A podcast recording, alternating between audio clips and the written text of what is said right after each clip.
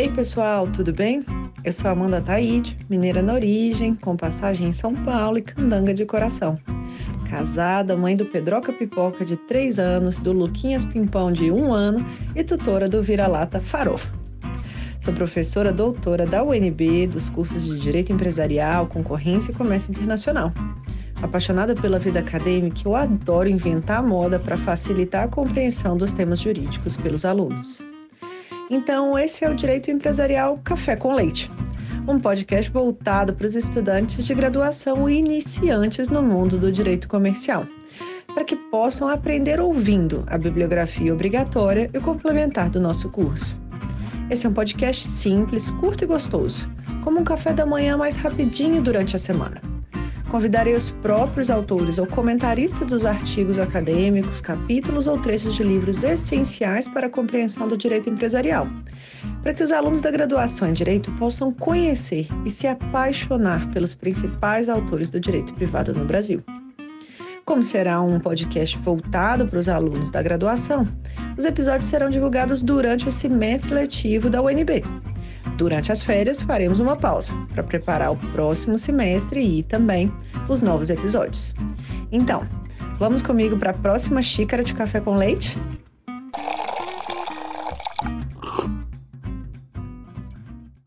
A nossa xícara de café com leite de direito empresarial de hoje vai tratar de um dos artigos do professor Henrique Araque, intitulado Massa Crítica Societária: Estudo sobre a Estabilidade da Sociedade de Pessoas publicado na revista de Direito Bancário e do Mercado de Capitais, justo agora, em março de 2021, ou seja, está saindo do forno. É. E para isso, teremos a alegria de contar com a participação do próprio autor, o professor Henrique Araque, para comentar o artigo da sua autoria.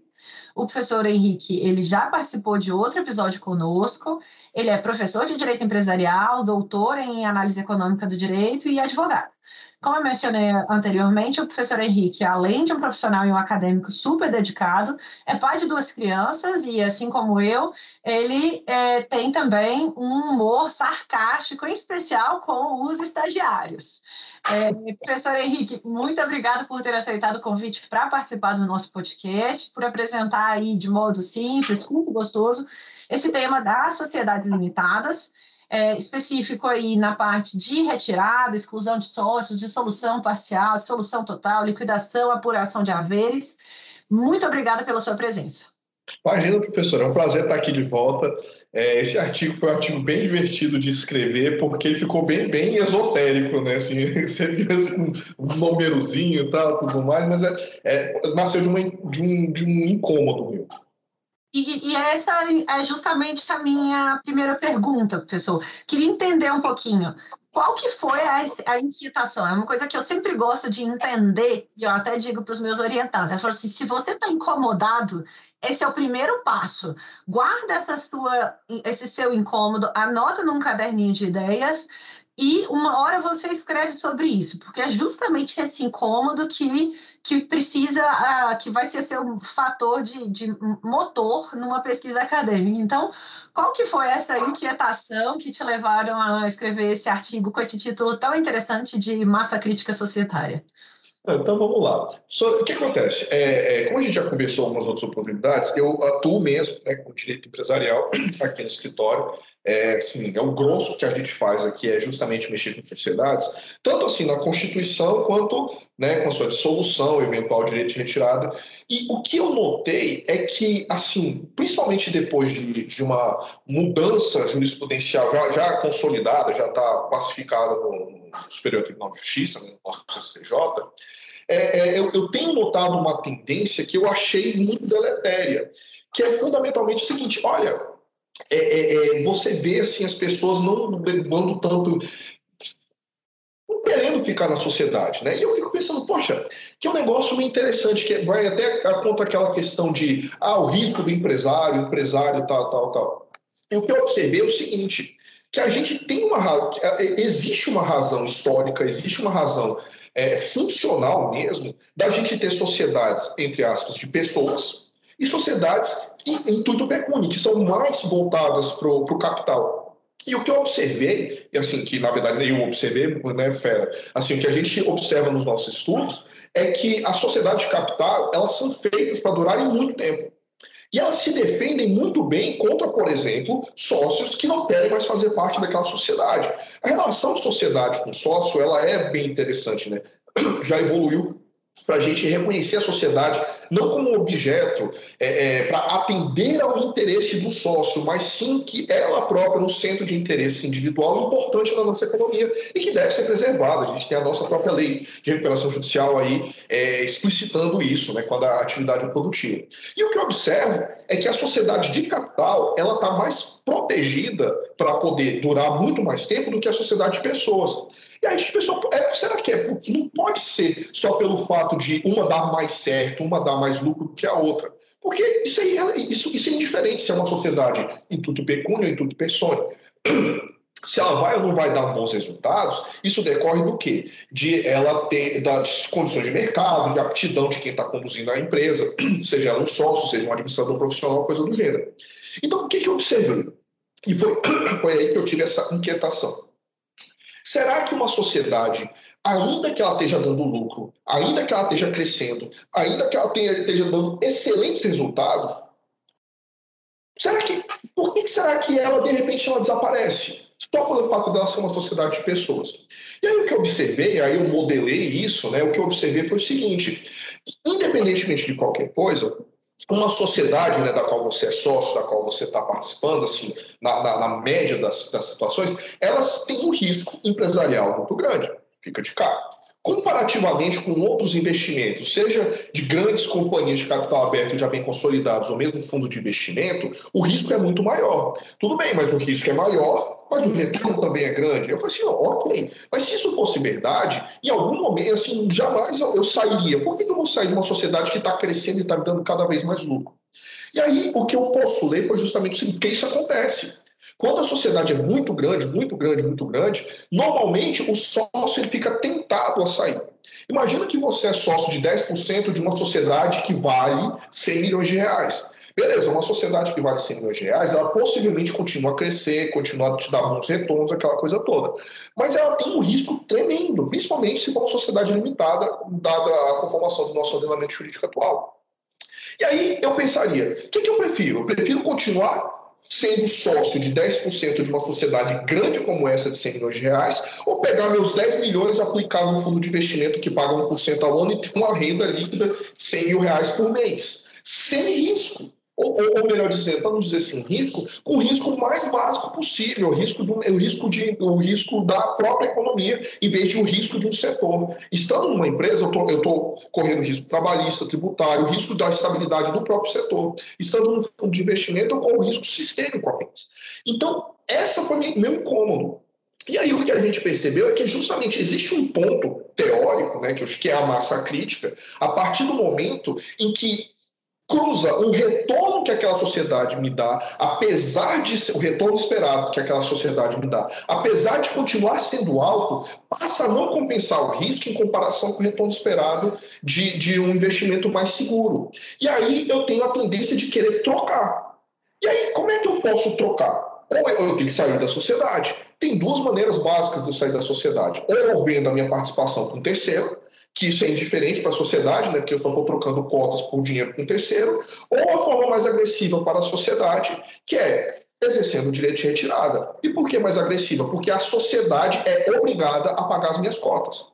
E na sociedade de pessoas, dada a atual jurisprudência do STJ, eu, é, é direito potestativo. Eu saio a hora que eu quiser e a sociedade que se vire para pagar. E aí o que eu mostro no artigo é que nessa tendência quando eu saio, eu aumento o risco daquela sociedade quebrar, reduzo a capacidade dela de gerar lucro e estimulo mais ainda os demais sócios a saírem.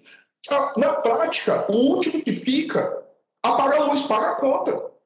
Então, chega num ponto que o, o, o incentivo que os, que os sócios têm é de se um sair, todo mundo sair debandada, não é só aquele que está insatisfeito. Porque quem ficar vai ter que, aí novamente, por conta da jurisprudência do STJ, vai ter que pagar os haveres do sócio retirante como se a empresa ainda estivesse em pleno funcionamento, sendo que ela foi ah, depredada por conta da, da necessidade de pagar esses haveres. Então, literalmente, quem fica por último. Então, vários casos que eu tenho aqui no escritório, um sócio sai, a briga do outro sócio não é para se, se ele vai sair, se ele vai deixar sair ou não. É que se ele vai sair, então vamos dissolver totalmente a sociedade, porque eu não vou ficar com essa conta.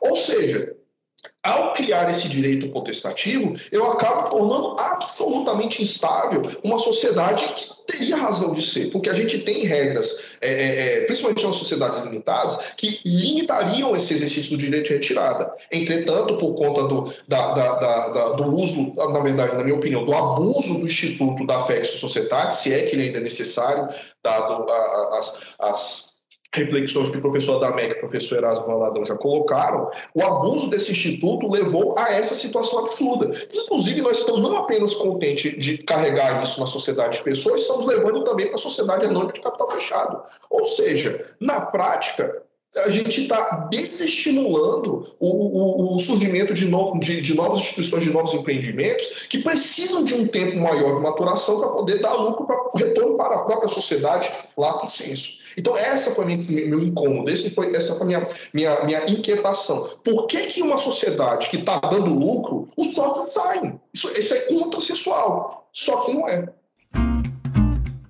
excelente, excelente reflexão, porque conversa muito com o que a gente conversa aí na, na disciplina, justamente sobre as razões de ser, né? De risco, retorno, a, a lógica de limitação da responsabilidade. E eu queria entender aí um pouquinho, então, a sua visão sobre é, as principais dificuldades, nessa mesma linha que você é, já mencionou, professor, é, sobre retirada e exclusão de sócios. Como que acontece, é, especialmente né, em sociedades é, de menor porte, em que eventualmente tenha um é, bem, a gente tem um bem que compõe ali o, o, patrimônio é, da, da, da sociedade, né? Então, conversando com o nosso outro, nosso outro episódio, por exemplo, como que vai funcionar uma eventual retirada ou uma eventual exclusão de sócios, que é um tema que a gente ainda não abordou. É, seria o caso aí de uma dissolução total, vai chegar numa dissolução parcial? E se você puder avançar também um pouquinho sobre a diferenciação entre a chamada liquidação e a chamada apuração de haveres. Claro, sem problema nenhum. Então vamos lá, vamos pegar esses dois primeiros, retirada e exclusão. Um deles é voluntário parte, a iniciativa parte do próprio sócio. Eu não quero mais fazer parte dessa sociedade, eu vou me retirar da sociedade. O outro parte da vontade da maioria dos outros sócios. Existe um determinado sócio que, por conta de um ato ou um fato extremamente grave, né, é, é, compromete a continuidade da sociedade. Isso é colocado na, nas sociedades que isso é possível, né, nas situações que isso é possível, é colocado em votação e esse sócio é excluído da sociedade. Em ambos os casos, eu quero que se perceba que não é uma situação voluntária para todas as partes. Não é como um contrato de compra e venda de um carro, onde eu falo, ah, eu quero comprar esse seu carro. Você fala assim, é 50 mil reais. Eu falo, fera, pago esse preço. Alguém pode questionar, ah, Henrique, você pagou caro. Ah, não, mas você vendeu barato. Eu falo, não importa. Eu achei que valia, ele achou que valia, nós chegamos a um acordo. Podemos estar errado, mas foi uma situação combinada, foi um livre combinado. Quando o sócio se retira ou quando o sócio é excluído, a sociedade, no, primeiro, o sócio se retirou, a sociedade não necessariamente concordou com, com, com, com, esse ato. Quando a gente exclui o sócio, o sócio normalmente não concorda com esse ato, não necessariamente está concordando com esse ato. Então, de cara, a gente já tem um problema que não há um encontro de vontades. Mas tudo bem. Voltando para a analogia do carro. Quando você apresenta um carro para me vender, eu vou analisar, vou avaliar, vou ver o que, que eu vou fazer com ele e tudo mais, e vou dar o preço que eu acho que ele vale, né? Preço versus valor. 50 mil reais. Você pode ou não concordar, não, 51, não 49, a gente vai chegar no ponto em comum. Mas que eu vou pagar do meu bolso para o seu bolso. A gente tem um encontro de vontades. Se a gente não chegar a um combinado sobre o preço, nada vai acontecer.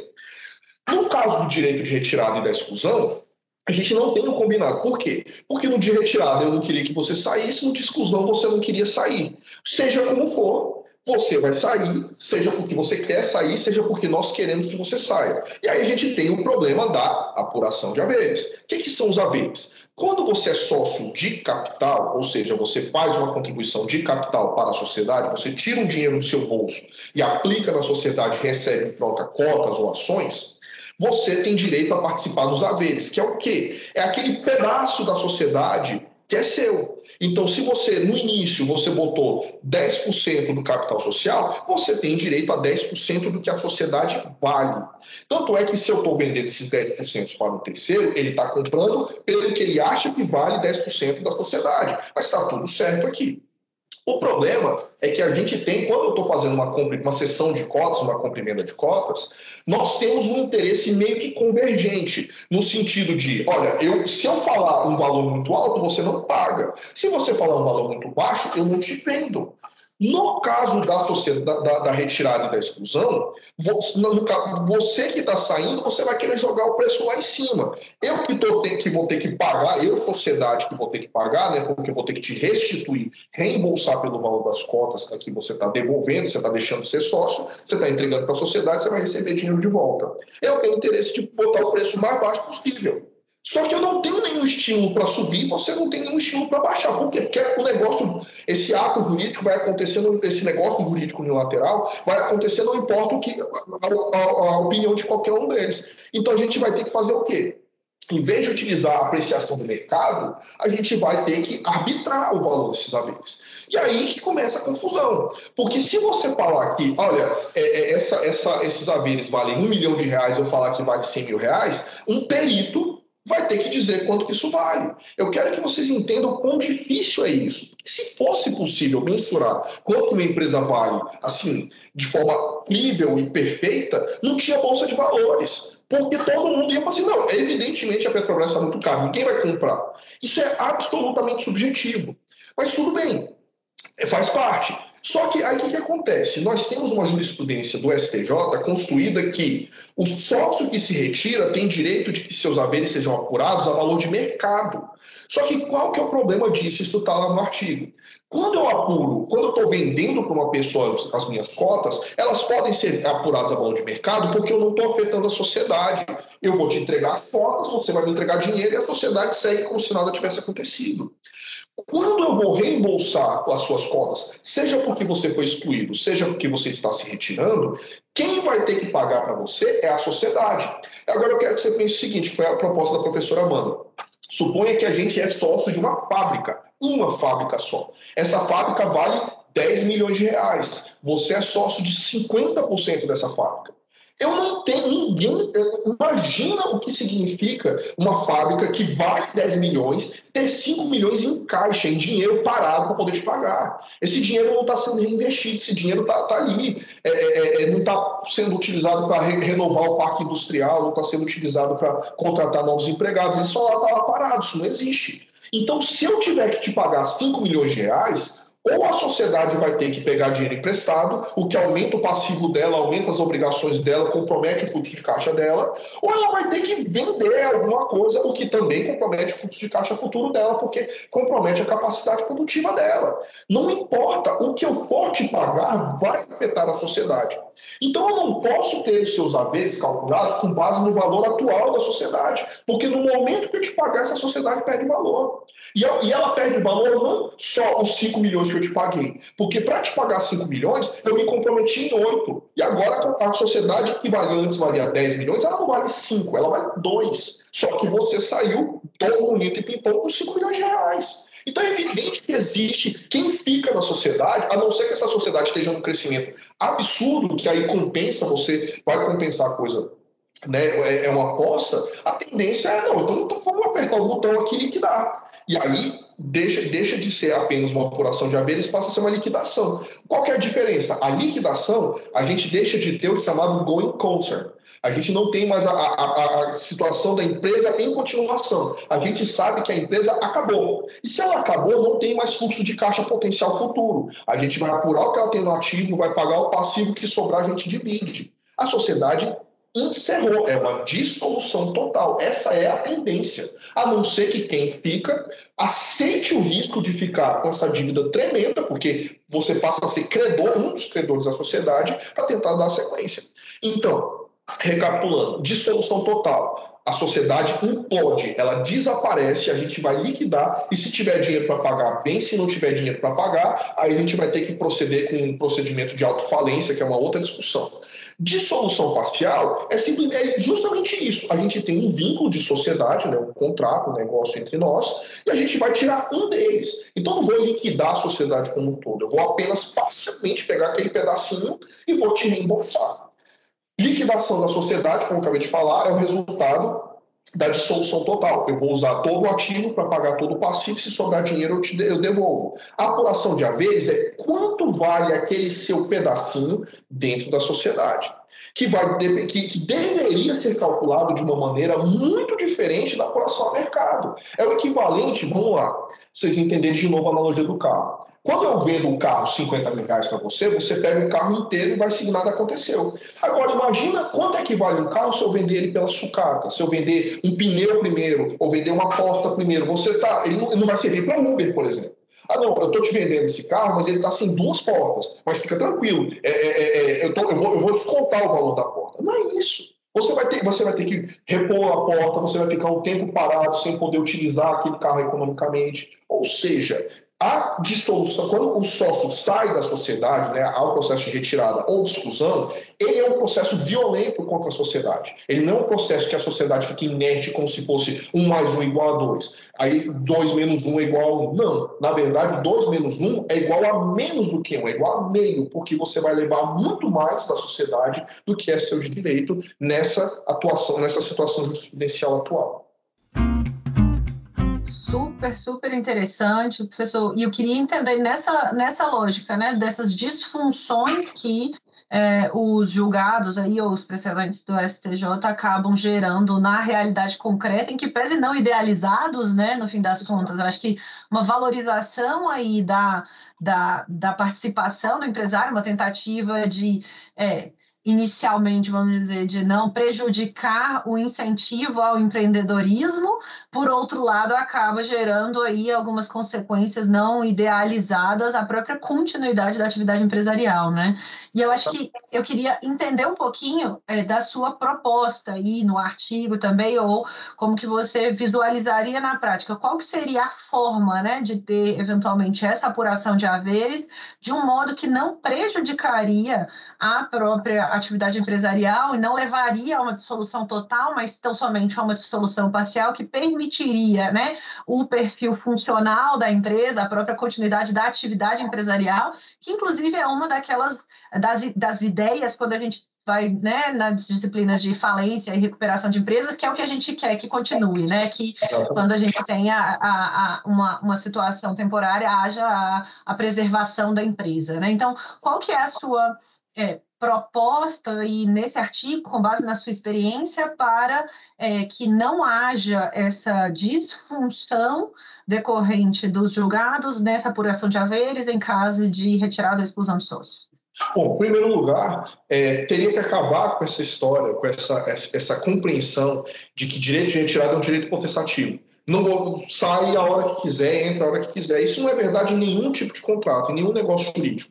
Eu não posso contratar contigo uma compra e venda e aí depois, não, não quero mais, foi embora. Isso não existe. É, essas promessas para o futuro, elas, elas têm uma regra. E a pessoa que entrou numa sociedade entrou sabendo o que estava fazendo.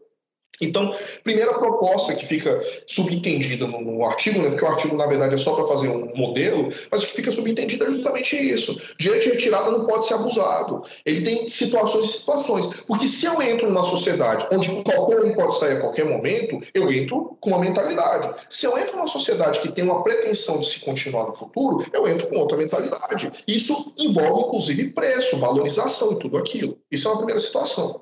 Segunda situação, e eu acho mais polêmica, é reconhecer que é, acabar com essa pretensão, esse senso de justiça, de fazer justiça com o bolso alheio, entender que negociação de mercado é, é diferente de uma, negocia, de, de, de, uma imposição.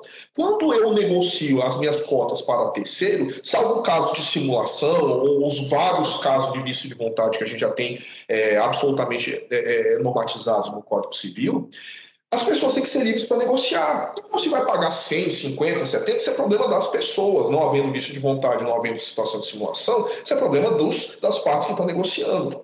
Agora, quando a gente tem uma situação impositiva, tanto no direito de retirada quanto no direito, na, na, na questão da exclusão do sócio, não há negociação.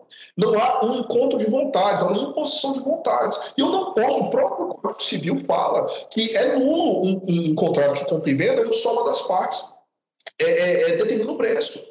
E aí ele fala que quando as partes não determinam o preço, a gente tem que buscar algo que é objetivo, um índice objetivo.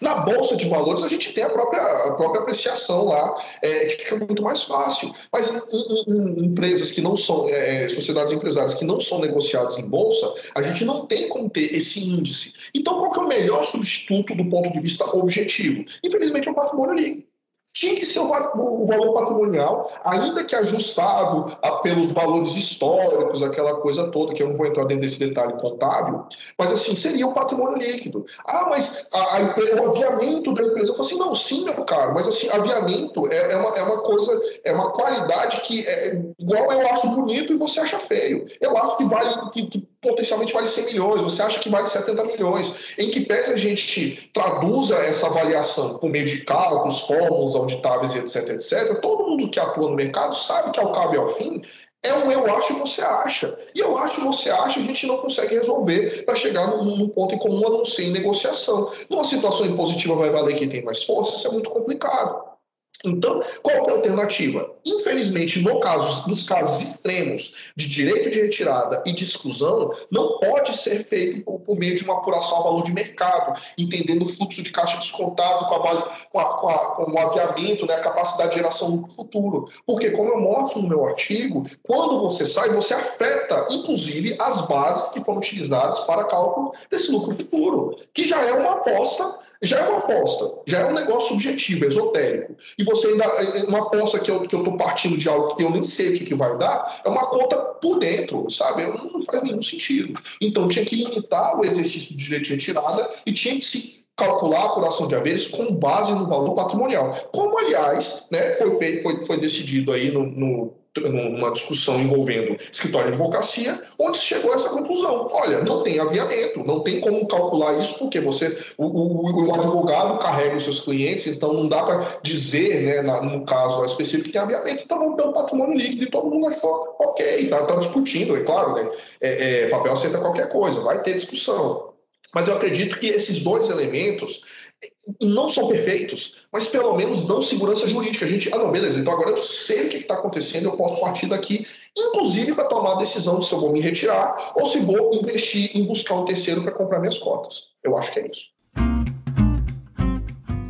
Interessantíssimo, professor. E isso conversa justamente com a lógica do direito empresarial, que, mais uma vez, né, risco e retorno, né? Exato. né? Então, essa, talvez essas propostas aí possam é, dar uma, uma, uma perspectiva interessante nessa, nessa discussão da, do direito de, de retirada é, e de exclusão né, dos sócios. E, por fim, para a gente fechar aí a nossa, a nossa participação nesse episódio de hoje, é, qual que seria uma nova recomendação. No episódio passado, você já deu uma recomendação para os alunos. Qual seria essa sua nova recomendação para os alunos que tiverem interesse em estudar ou trabalhar com direito empresarial no Brasil? Bom, aí eu vou para uma outra dica, Amanda, que é que é assim, não, não vou dizer que é não, não, deveria ser heterodoxa, mas acaba sendo que toda vez que eu falo em sala de aula, os alunos falam com chorar que é, é, o seguinte: você quer mexer com direito empresarial, você tem que conversar a língua das empresas. Não tem como você mexer com direito empresarial sem ter uma noção básica de contabilidade.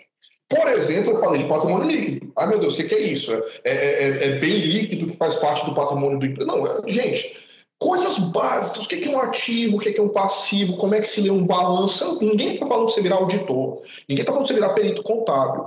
Mas se você não compreender o que é um patrimônio líquido, o que é dívida, para onde é que ela vai, como é que ela fecha, o que é regime de caixa, o que é regime de competência, como é que você vai como é que você vai estruturar uma operação societária? Como é que você vai montar uma, sociedade dizendo, trabalhando a questão de distribuição é, é, é, desproporcional de lucro? Ou seja, coisas no dia a dia da vida do advogado que mexe com isso. A gente lida com contabilidade o tempo todo. Eu te digo, se você não tiver noção disso, você vai ficar com cara de pastel, igual eu fiquei quando eu descobri que ninguém tinha me avisado, quando eu estava lá numa discussão, inclusive, de da da intervenção extrajudicial da Unimed aqui local, que aí foi basicamente isso. Todo mundo pegou assim e botou o, o balanço na frente. Está vendo o problema? Eu baixei a cabeça, olhei para o problema e falei assim, não tava. Sabe quando você. Porque é, é engraçado, né? Porque o ativo sobe com débito, o passivo sobe com crédito, aí é invertido os sinais, e você fica perdido se você nunca viu. Isso é meio vergonhoso para alguém que pega e se apresenta como especialista em direito empresarial, não consegue entender se o cara está com dívida. Nossa, uma, eu já cheguei a ouvir de um, de um advogado, assim, não, mas olha o tamanho desse ativo, é claro que tem dinheiro para pagar, assim, o cara olhando só para o lado do ativo, não batendo ali, cara, é uma... Assim, ser analfabeto em contabilidade te impede de trabalhar com direito empresarial. Você tem que, pelo menos, saber o que, que é, assim, abrir e tal. Assim. E aí você tem esses manuais mais baixos. Essa seria minha dica. Excelente dica. Mostra que a gente não pode ficar tão fechadinha na nossa caixinha, a gente certamente tem que beber em outras fontes. Então, professor Henrique, a gente conclui aí no, a nossa conversa de hoje. Novamente, muito obrigada pela sua presença no nosso podcast. Por hoje é só. A nossa xícara de café com leite foi devidamente tomada. Até a próxima. Até a próxima. Obrigado. Estou à disposição.